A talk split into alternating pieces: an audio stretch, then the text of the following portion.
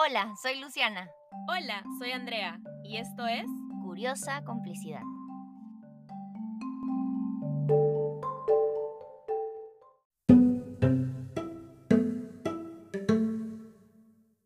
Nos da mucha curiosidad hablar sobre autoconocimiento. Creemos que conocerse uno mismo es la base para muchas cosas, incluidas la toma de decisiones y la forma en que nos relacionamos con otras personas. Hoy conversaremos con Sandra Durán acerca de qué quiere decir autoconocimiento, cómo podemos lograrlo y para qué nos sirve conocernos cada día más. Hola, ¿qué tal? Muchísimas gracias por conectarse. Bienvenidos, bienvenidas a este nuevo capítulo, el capítulo número 4 de Curiosa Complicidad. ¡Cuatro! ¡Dios mío!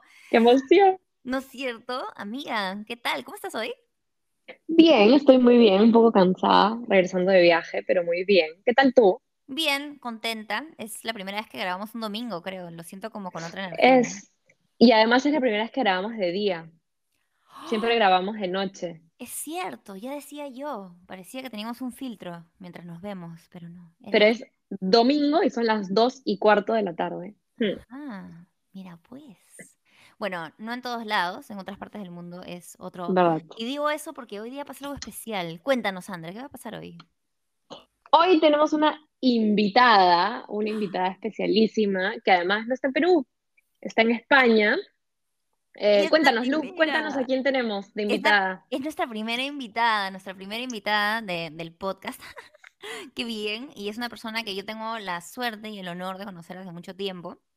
Su nombre es Sandra Durán y es coach profesional certificada, además de ser dog lover y miles de virtudes más. He tenido la suerte de trabajar además en un proceso con ella personal hace poco, ella como mi coach y la verdad es que fue inmensamente revelador para mí. Y justo en ese proceso yo le contaba cómo quería hacer un podcast. Y pues mira cómo es la vida, acá estamos las dos. Nunca Así estamos. que, ¡ah! estamos las dos de nuevo reencontradas y ahora somos tres con mi adorada Andre. Así que bienvenida Sandra, hola. Hola chicas, gracias, gracias por, por tenerme en el podcast, que ya lo he escuchado, ya he escuchado los primeros capítulos y me encanta. Bien, Ay, qué bueno. bien, Sí. Gracias. Y lo voy a, lo voy a difundir aquí en España, porque obviamente yo estoy diciendo que voy a estar en el podcast, entonces ya van a cruzar el charco. Maravilloso, maravilloso. Llegando, llegando lejos, me encanta. Y además como la razón por la que me emocionaba muchísimo que seas parte de este capítulo en particular es porque tú me diste muchas luces sobre este tema en particular, que es el autoconocimiento. Así que, Ujú. Andre, por favor, empieza esta Hoy- hermosa sesión. Hoy vamos a hablar efectivamente acerca del autoconocimiento, em, que, que básicamente es el proceso de, conocerse a uno misma, a uno mismo, em, sí, y, poder identificarnos como, como personas que tienen diferentes características, que tienen fortalezas, que tienen cosas que podrían mejorar, como personas que cometemos errores, como personas vulnerables pero también en muchos casos, en todos los casos, como personas muy capaces, como personas fuertes. Eh, yo he aprendido, y luego lo vamos a, a conversar con un poco más de detalle a lo largo de mi experiencia personal, pero también como en mi experiencia laboral, que el proceso del autoconocimiento es un proceso eh, que no se da de la noche a la mañana, es un proceso largo, puede ser un proceso muy doloroso, muy difícil, eh, pero que a lo largo del camino siempre tiene muchas, muchas ventajas y siempre puede ser muy, muy satisfactorio conocerse a uno mismo, incluso esos pedacitos de uno que, que a veces no queremos conocer, ¿no? y que, a los que no les queremos dar cabida. Eh, una vez que los incorporamos y que forman parte de, de, de nosotros y los reconocemos como tal, eh, tiene muchas, muchas ventajas, muchos beneficios y puede traer mucha satisfacción. Este es un tema que a mí me encanta, de hecho uno de, de los motivos, digamos, de consulta que tengo más frecuentemente, aparte de la ansiedad, que también lo he mencionado por ahí, son los procesos de, de autoconocimiento. Eh, y son casos que, que, a mí me encanta atender en, en proceso de consulta. Por ahí varias de mis pacientes, si es que me están escuchando, van a decir como, ay, yo trabajo eso con Andrea, porque, porque de hecho es una de las cosas que más trabajo en consulta. Me encanta este tema, así que me encanta que lo estemos hablando y me encanta que no solo seamos las dos para este tema. Sí. Es muy autoconocedor de nuestra parte, nada que ver. ¿O no? pero, pero sí, también. Eso. Sandra, ¿tú qué, ¿tú qué piensas del tema? ¿Qué, qué has visto, qué, qué, has encontrado acerca del autoconocimiento? A ver, te cuento. Yo creo que hay dos etapas para mí con el tema del autoconocimiento. La primera de realización personal, que justo lo comentábamos hace un rato, ¿no? Que eh, mi gran abrir los ojos de cuando me di cuenta quién era yo y lo que era yo no estaba mal, que fue un despertar primero como la roja, que recibí unos talleres porque me llamaba la atención el clown y todo, y cuando los recibí y, aprendí a aceptar que lo que yo era y las cosas que tenía no estaban mal en el ámbito profesional y personal, ¿no? Y eso fue como el primer clic. Y tendría yo unos 20, 24, 25 años, por ahí, más o menos. Antes yo creo que vas más con, la vida, con el rodar, ¿no? De, bueno, esto es lo que pasa y tú vas avanzando, vas cayéndote, te levantas, ta, ta, ta, ta. Puede que aprendas algo, puede que no, ¿no? Esa es la primera parte. Y la segunda, que ha sido para mí con el tema del coaching, ¿no? El hecho de haberme formado y de tomar conciencia realmente de cuán potente es el autoconocimiento en nuestra vida, ¿no? Porque para mí el autoconocimiento es un poco la base de, de tomar decisiones de la base del mm. autocontrol, la base de tomar las riendas de tu vida, básicamente. Si tú sabes quién eres, lo que quieres, lo que no quieres, lo que detestas, lo que quieres poner límites, etcétera, te va a ayudar un poco a, gestionar mejor tu día a día. A, obvio, no, no, todo sale perfecto, pero te va a permitir gestionar mejor decisiones en distintos ámbitos profesionales, personales, amorosos, bueno, etcétera, ¿no? Entonces, ese clic para mí con las sesiones de coaching, con los coaches, que cuando te dicen, ay, me acabo de dar cuenta que básicamente es, he tomado eh, conciencia y autoconocimiento de esto, para mí es un éxito. O sea, yo creo que cuando alguien dice, me he dado cuenta con esta pregunta de esto, es éxito, ¿no? Entonces, bueno, para mí la clave, y, con Lu en las sesiones también lo hablábamos, ¿no? El autoconocimiento es poder. Sí, aparte de esos clics, esos clics llegan a cambiar la vida de las personas, a nosotros mismos también, ¿no? A veces con el clic ajeno, como cuando alguien encaja o se da cuenta de algo, tú solita también modificas algo en tu forma de ver la vida o forma de ver algo en particular, ¿no?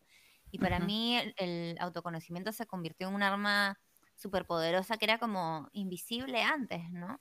Mm. Yo, en verdad, siempre fui, o sea, nunca, digamos, tuve peros para ningún tipo de como oportunidad de autoconocimiento o o, de aprendizaje sobre mí misma, pero a lo mejor lo que nos pasaba de más jóvenes a muchos o muchas es que nos llegaba información, pero sentíamos que era información puntual para algo, no para la vida en general, ¿no? Como, como, ah, me está dando feedback o me está dando como cosas para mejorar para este trabajo del colegio o para esta chamba en particular o para este ámbito de mi vida. Y no, no lo veía como algo más integral que justamente iba a terminar de decidir yo qué quería hacer en la vida o qué cosa, ¿no? Y eh, yo cuando llevé mis primeros talleres de clown, en realidad, y qué loco que hayas dicho eso, Sandra, porque porque no nos conocimos en facetas payasas. No, no. Yo solo recibí un mail tuyo de Luciana Arispe que me aceptaba al taller y yo decía, uy, ¿quién será Luciana Arispe? Mira cómo es la vida, ¿sí? Cómo es la vida. Y, y, a mí, por ejemplo, yo ya iba, por ejemplo, a terapia desde hace tiempo, ¿no? Y cuando empecé a llevar talleres de clown, eh, me di cuenta que, que oh, eh, ¿no? Un montón de cosas se encajaban así como piezas de Tetris y yo decía, claro, es por esto, claro, es por esto. Y, y creo que también es parte de la adultez. Para mí el autoconocimiento es parte de ser adulta también, que ya tienes que un poco anclar, ¿no? Anclar y aterrizar en quién soy y por lo tanto qué quiero. Tal cual. Y, pero igual es un proceso, ¿no? Yo justo estaba pensando, venía, venía como a grabar esto pensando cuándo fue mi primer momento real de autoconocimiento.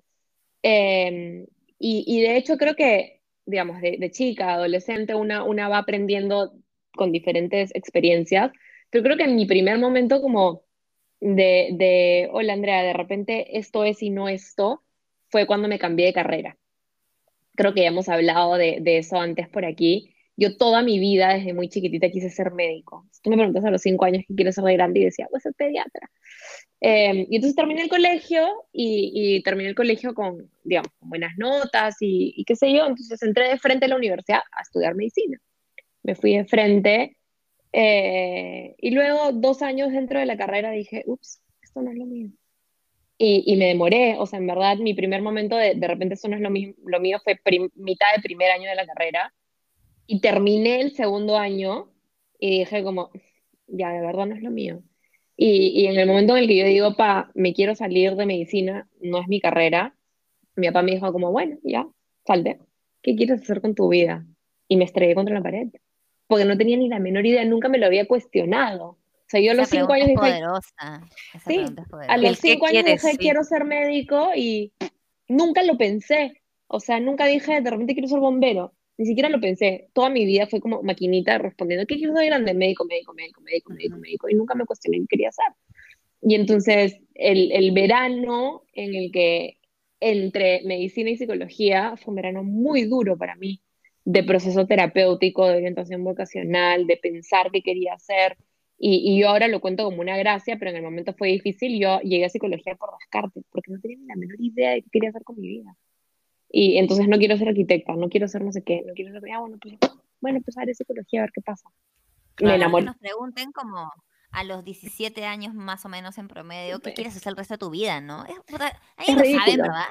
No, no, no, No. lo dudo. No. Le estoy haciendo yo ridículo. ahora unos procesos de coaching eh, vocacional, bueno, muy sencillo con hijos de unos amigos que son adolescentes y te das cuenta realmente, o sea, el peso que conlleva esta decisión. O sea, porque toda la sociedad te lo pone, te lo pone en tus hombros si tú tienes 16, 17, 18 años en ese rango y dices, tengo que decidir a qué me voy a dedicar toda la vida, ¿no? Entonces, una gran pregunta creo que, que, que se usa en coaching, que creo que todos deberíamos usar en el día a día es ¿para qué lo hago? ¿No? ¿Para qué? Sí. ¿Cómo me veo? O sea, ¿no? Y son cosas muy básicas, pero como tú dices, Andrea, ¿quién se las pregunta cuando estás en el proceso de madurar? Nadie.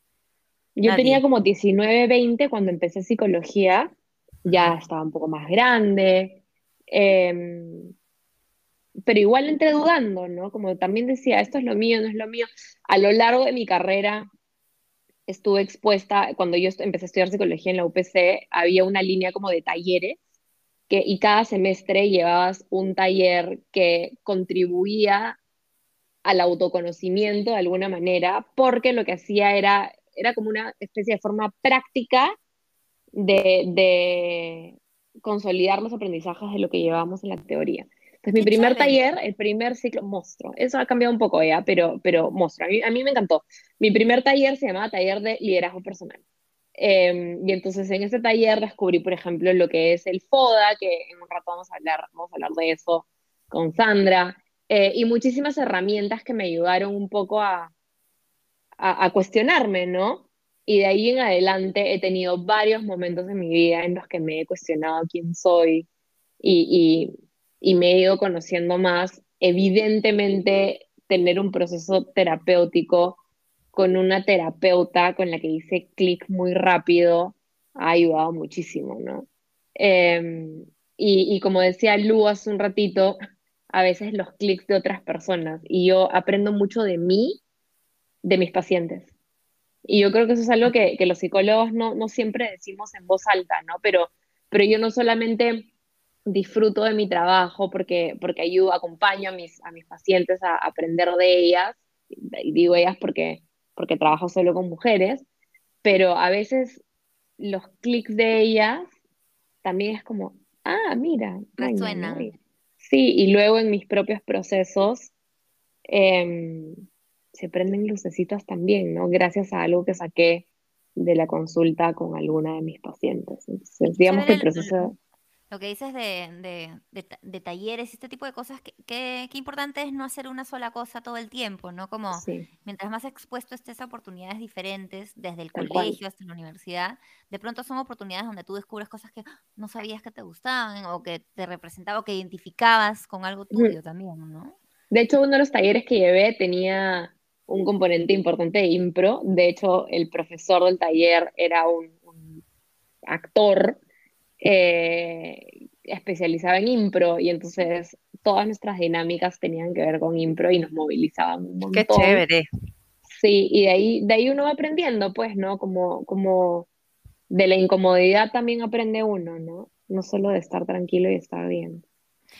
Pero sí, es como mi experiencia con el autoconocimiento. Sí, y es súper potente eso saber también qué cosas no te gustan. O sea, realmente, qué cosas no te gustan, qué cosas no estás dispuesto a hacer, ¿no? Y ahí viene todo el tema de, límites, ¿no?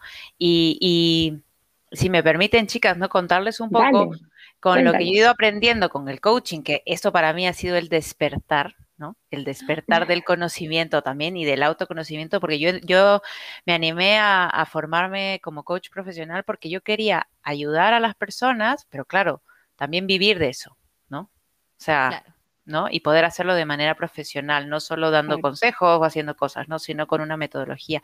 Y dentro de lo que he ido aprendiendo también está muy, muy basado con la, neurociencia. Y eso a mí me parece súper, súper... Eh, interesante, entender por qué hacemos ciertas cosas o por qué tenemos ciertos comportamientos eh, y todo está articulado por nuestro mágico cerebro, ¿no? Mm. Entonces, entender, ¿no? Y esto lo cuento para todos los oyentes del podcast. Que si te vieran ahorita verían la cara de geek neurociencia lover que tienes, que es adorable, adorable. Sépanlo, personas, sépanlo. ¿no? Que todos, a ver, para compartir esta información, para entender un poco por qué reaccionamos de, de ciertas maneras, ¿no? Nosotros tenemos el cerebro más primitivo que está en el, sistema límbico, ¿no? Y es cuando nosotros empezamos, es la parte del cerebro que se activa primero, ¿no? Del el modo supervivencia.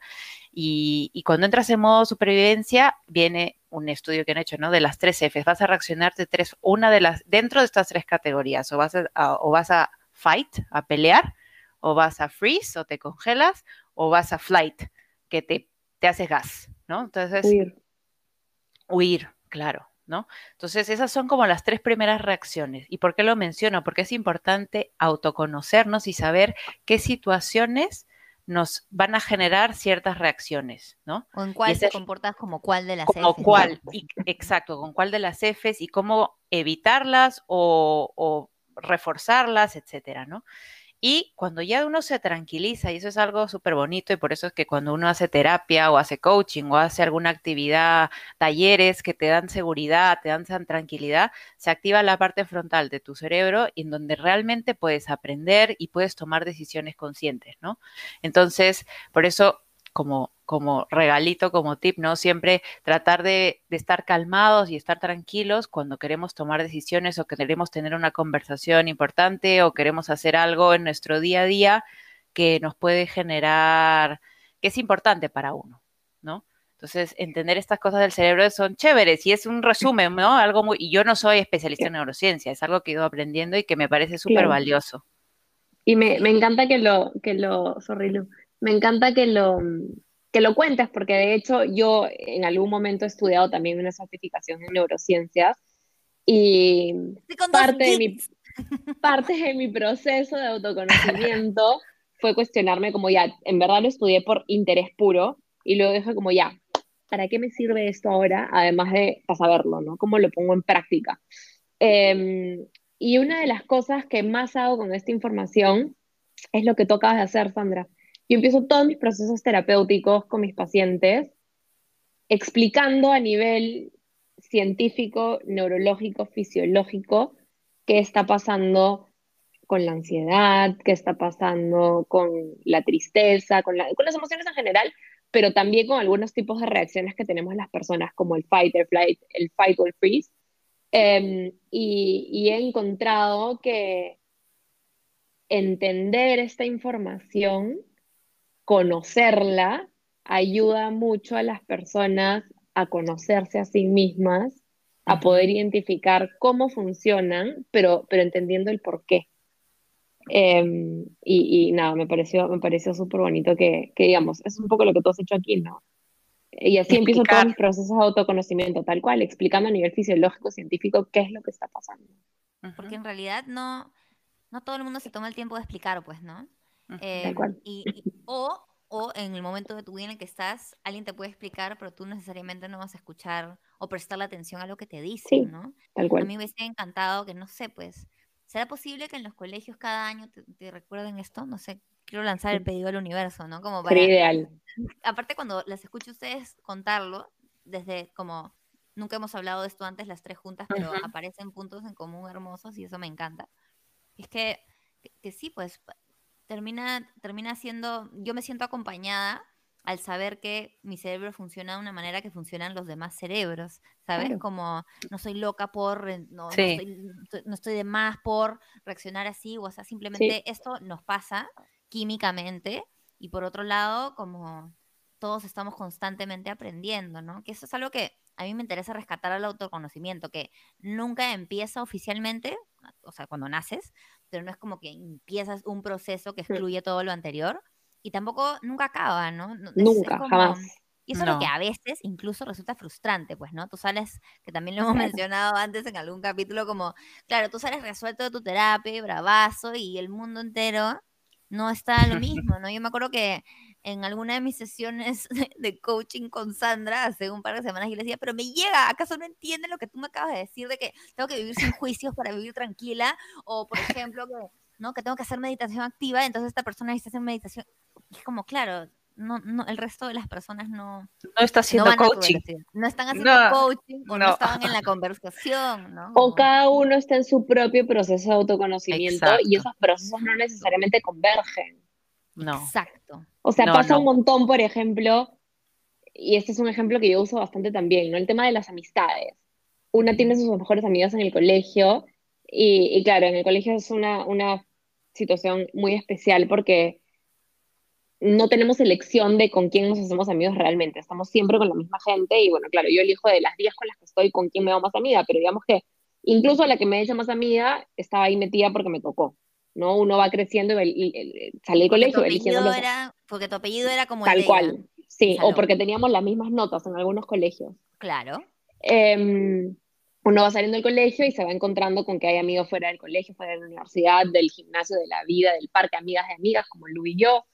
Eh, y, y entonces uno, uno va aprendiendo de sí mismo, eh, de otras personas también, ¿no? Y, y se va encontrando con que, con que esas cosas cambian y, y- yo aprendo de mí, lo que yo sé hoy de mí, de repente no lo sabía hace 10 años, o de repente lo sabía hace 5. Y este Sí. proceso nunca termina, ¿no? Y conforme me voy exponiendo a más gente, a más experiencias, voy descubriendo cosas nuevas de mí, Sí. y también eso te hace alejarte o acercarte más a ciertos grupos, ¿no? tal cual, tal cual. sí, sí. Y Y eso eso está es, bien, sí, y es parte de crecer y de evolucionar y de asimilar experiencias también, ¿no? Y la vida cambia, todos cambiamos y vamos rodeándonos de gente que son más afines a uno en el momento, en un momento preciso, ¿no? Sí. Y algo que yo me he dado cuenta en los últimos años, también aparte de conocerme más, mis emociones, mis límites, etcétera, es de relacionar y conocer eh, mi cuerpo. Cuando digo eso, es, me refiero a los, las reacciones que tengo corporalmente. Obviamente, eso es lógico porque somos un solo ser, pero a veces separamos la cabeza del físico, del cuerpo, ¿no? Una cosa es cómo pienso y otra lo que me pasa en el cuerpo. Pero realmente parte del autoconocimiento es entender qué me está pasando y, y relacionarlo, ¿no? Por ejemplo, cuando yo estoy nerviosa, me empiezan a salir como ronchitas, como alergia. Cuando estoy a un nivel de, de nerviosismo y empiezo, me empieza a picar. Y entonces es como una alerta de mi cuerpo que me está diciendo, Sandra, estás llegando a un nivel de, de nervios que haz algo. Entonces, ese conocimiento me permite decir, a ver, ¿qué me está poniendo nerviosa? ¿Por qué? ¿Qué puedo hacer al respecto? ¿Hay algo que puedo hacer? Sí, no. Y empiezo a hacerme preguntas para tratar de bajarlo, ¿no? Y así. Entonces, escuchar a tu cuerpo y no decir, ay, me pica, ya está, no, e ignorarlo, sino eso también es bien importante. Al final, todas las reacciones que tenemos corporalmente están ligadas a nuestro estado mental, a nuestras emociones, ¿no? Absolutamente. Escucha, a mí mi cuerpo me avisa, pero en diferido, no como tú. Me avisa como, ya estoy triste y tipo dos días después tengo una infección urinaria. Y yo, fácil me hubieras podido decir hace dos días, como para, ¿no? Como dejar de hacer eso, ¿no? Pero sí tengo historial de somatizar bastante, ¿no? Como que mi Uy. cuerpo... Uf, Y yo, ni, y yo ni te cuento, o sea, claro. Acá, en la el- clínica, en la clínica he terminado hospitalizada. El, el trío de las Claro. hipocondríacas, ¿no? Salud. salud, Grave, salud, salud. Y justo lo que, que les quería contar, que es cuando empezaron a hacer mis, mis clics o mis Tetris, fue cuando empecé a hacer talleres de clown. Porque así como eh, los, los bailarines, me encanta este ejemplo, siempre lo uso, tienen su herramienta principal de, de chamba, que es el cuerpo, o digamos los pintores, la, la pintura que usan, o sus manos en todo caso, qué sé yo. em, el clown trabaja como con herramienta principal de chamba sus emociones. Entonces, si yo trabajaba conmigo y qué me pasaba, e incluso cada clase o taller de clown siempre teníamos como, empezaba diciendo, ¿cómo estás? ¿Cómo estás? Eh, como- y yo tenía que responder no bien, porque automáticamente respondí bien, sino como realmente preguntarme cómo estoy para luego eso usarlo en el escenario, era encontrarte con cómo estás que no siempre eran chéveres, ¿no? Era como, oye, es- este, este cómo estás, no, no me gusta cómo estoy, no sé si estoy lista para, para mostrarlo también, ¿no? Y, y fue muy duro y de pronto muchas cosas que pobre mi terapeuta me había dicho hace varios años, yo, ah, ya entendí eso de mayo de hace tres años o esto de octubre de hace, antes de ayer. Entonces todo, todo comenzaba a hacer clic y a encajar y, y ya tenía más sentido con, con, con quién era yo, ¿no? Y obviamente si yo voy a utilizar quién soy para mi trabajo, sea cual sea, o para la vida, tengo que saber contra quién me estoy enfrentando, ¿no? Por eso Tal es que el autoconocimiento es, es poder absoluto. Y, y ¿saben qué? Eh, ahora, por ejemplo, yo soy bien impulsiva o como, "Ah", ¿no?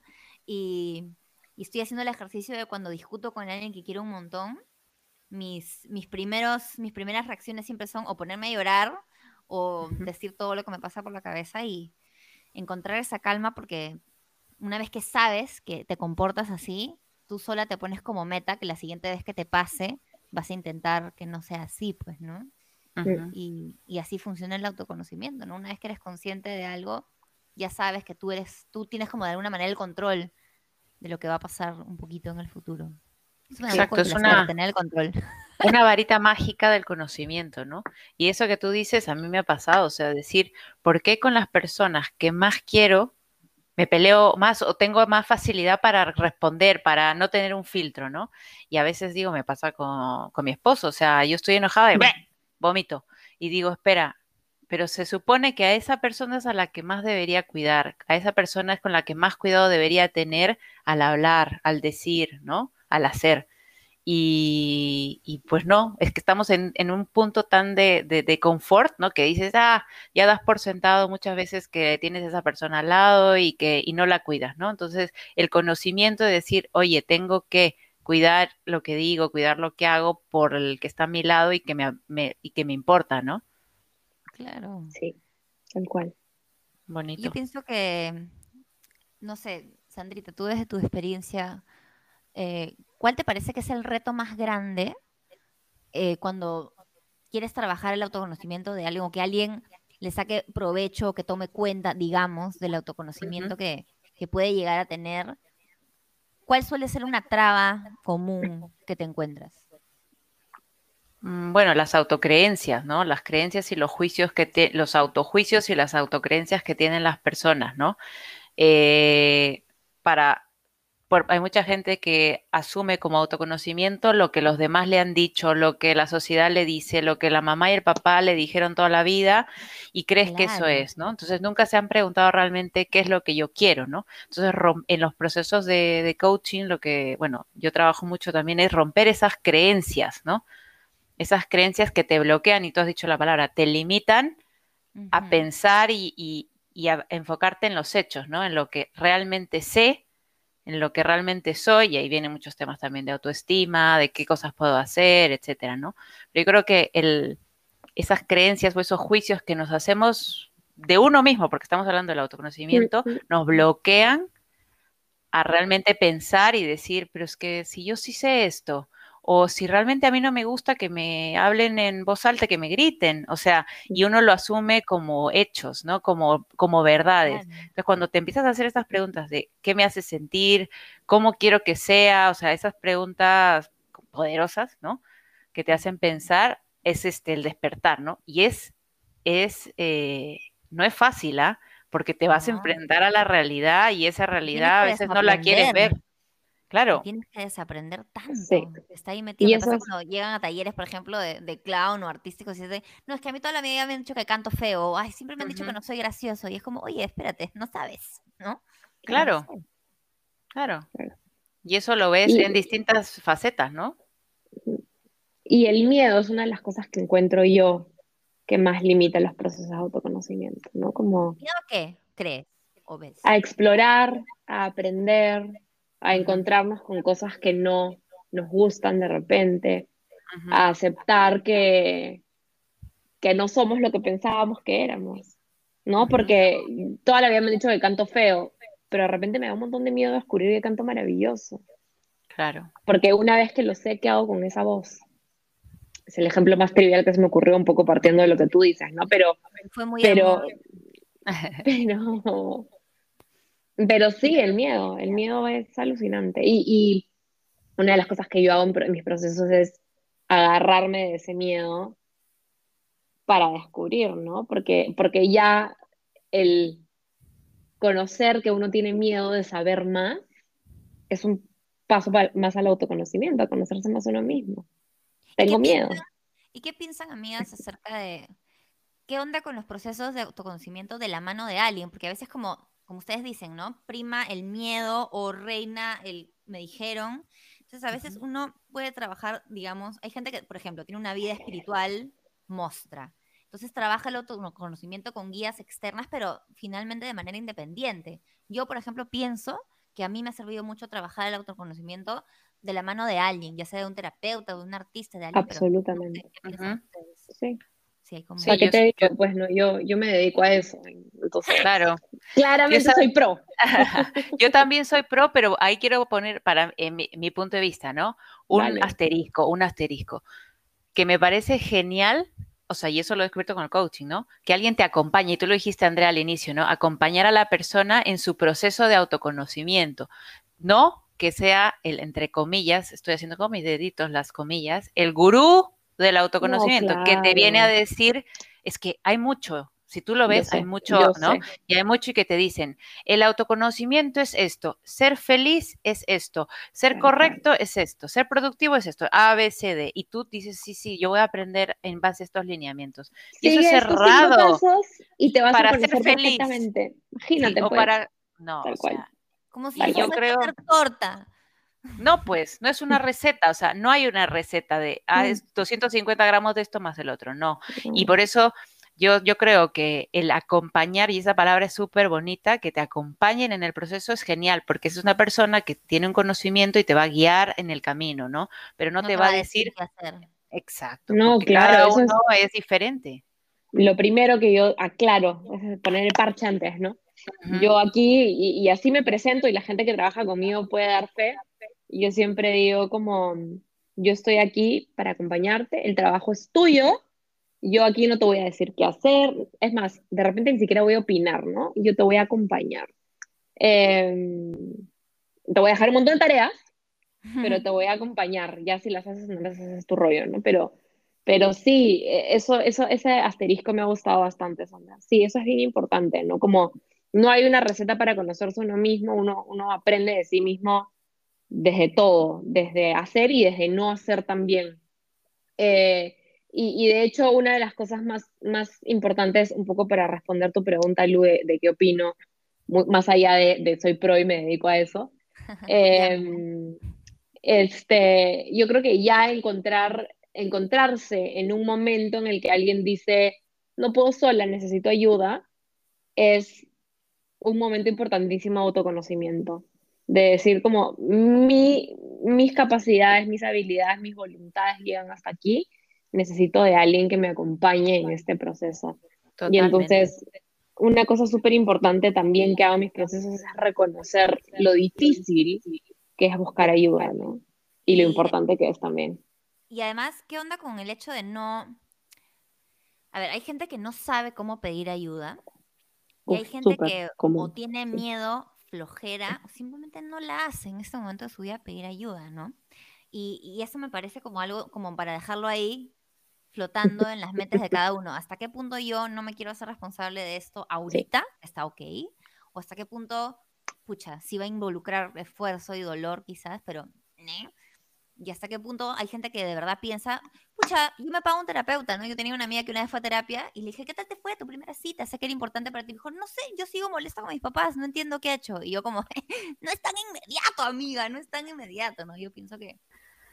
claro, no hay una varita mágica, ¿no? No, hay gente que pasa un proceso, quizás hace clic en una sesión, quizás tú dices, wow, ¿no? Porque ¿no? Como que pasan 10 y no, pues, y es que no, quizás no es tu momento, quizás no quieres ver cosas en este momento, o sea, es que no hay un estándar, yo creo, no hay una receta y como todos estamos de acuerdo acá, chicas, es que depende de cada uno y de tus experiencias, o sea, son mil cosas que entran en, juego, ¿no? Y, y, y, ya que tenemos este espacio y como había dicho André antes, eh, un pequeño tip otra vez para nuestros oyentes. sí, moralejas finales, ¿cuál es la tuya? Yo te cuento, yo creo que algo que, invito a, todos y todas a hacer es un FODA personal. Todos, no sé, los que conocen la palabra FODA, ¿no? El bendito análisis FODA, que en la universidad casi todos lo hemos llevado, ¿no? Para analizar tus fortalezas, tus oportunidades, tus debilidades y, las amenazas, ¿no? Pero enfocarlo, eso es FODA, eso es FODA. Pero enfocarlo a, algo que tú quieras lograr, ¿no? A alguna parte de tu vida que tú quieras analizar, no en general, porque es como que muy grande, ¿no? Quizás en el ámbito profesional, en el ámbito personal, con tu pareja, en lo que tú quieras, analizar esos cuatro campos, ¿no? Y, y cuando los hayas analizado y hayas determinado cuáles son tus fortalezas, debilidades, etcétera, hacer algo al respecto, no solo dejarlo en el papel. Entonces, por ejemplo, con tus fortalezas, ver cómo las puedes mantener. Con tus debilidades, cómo las puedes corregir. Y si las quieres corregir, ¿no? Con tus amenazas, cómo puedes afrontarlas. ¿Qué puedes hacer para afrontar esas amenazas en este campo? Y con tus oportunidades, cómo las puedes afianzar, ¿no? Entonces, un pequeño un día que alguien tenga ganas de decir, mira, voy a trabajar mi autoconocimiento y hacer ese pequeño ejercicio, te puede responder muchas preguntas y te puede abrir muchas puertas también, ¿no? Entonces, es algo muy bonito que yo lo encontré con el coaching de esto que es tan enfocado a empresa, vamos a decir, ¿no? Yo lo veía así, enfocarlo en el ámbito personal te puede ayudar un montón y te puede quizás abrir el ojo un poco más, ¿no? Y ver la luz en algunas cosas que, que estás tratando de encontrar, ¿no? Buenazo, porque pasa mucho que la gente dice como, ya, ¿qué hago para autoconocerme? Y, claro, en un espacio psicoterapéutico la respuesta es mucho más ambigua, ¿no? Pero cuando se necesitan herramientas más tangibles, el FODA ayuda muchísimo. Sí, yo me llevo eso en realidad. Mi, moraleja sería un poco robada de la tuya, Sandra, más bien disculpa. Pero es. Roba, roba, roba nomás. Ahí va, ahí va. Es, es llevarlo a la acción, ¿no? Yo pienso que para mí lo, lo clave en el autoconocimiento ahorita de mi vida o lo que me queda en esta conversación es, es qué hago para, concretamente llevarlo a la acción, cómo no se queda en algo en lo que pienso, sino algo que ejecuto, aunque duela, para ir hacia el bienestar un poco más y un poco más rápido también, quizás. Sí. Con eso me quedo yo. Y, yo, eh, nada, eh, reafianzo esta idea de que el autoconocimiento es permanente. Aprendemos de todo y de todos eh, todo el tiempo.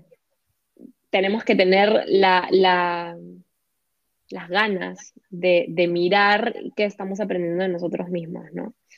Eh, eso y, también como con la idea de que el proceso de autoconocimiento no es un proceso fácil, ¿no? Y puede, puede ser doloroso, pero, pero lo importante que es. Con eso me quedo yo.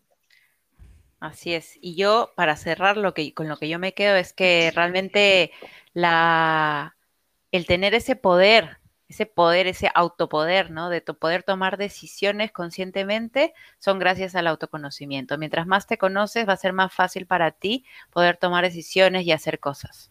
Absolutamente, completamente de acuerdo. Hasta incluso después de este capítulo, yo me conozco más a mí. ¡Ah! Genial, me encanta. Gracias, amigas. Gracias, Sandra, por acompañarnos hoy día en este capítulo tan bonito que estoy segura que no va a ser el único sobre este tema que es tan amplio y da para tanto. Gracias a ustedes. lujo, gracias, chicas. Yo estoy honrada, honrada y he estado emocionada. He dormido pensando, me he despertado. Ay, hoy día es el podcast. Es hoy eso. Y muchas gracias de verdad, de verdad. Y nada, por tenerme aquí y estoy a su disposición para cuando quieran podemos conversar otra vez. De Sí. todas maneras, te vamos a tomar la palabra.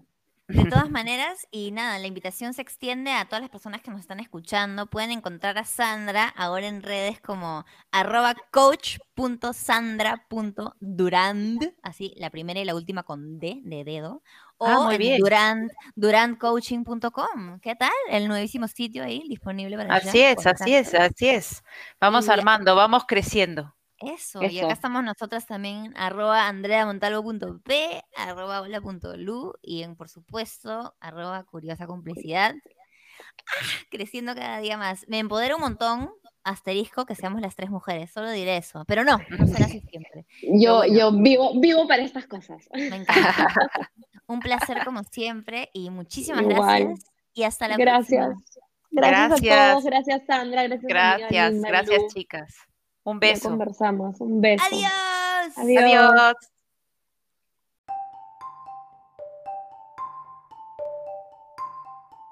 Gracias por dejarnos acompañarte esta vez. Y ser parte de nuestra curiosa complicidad.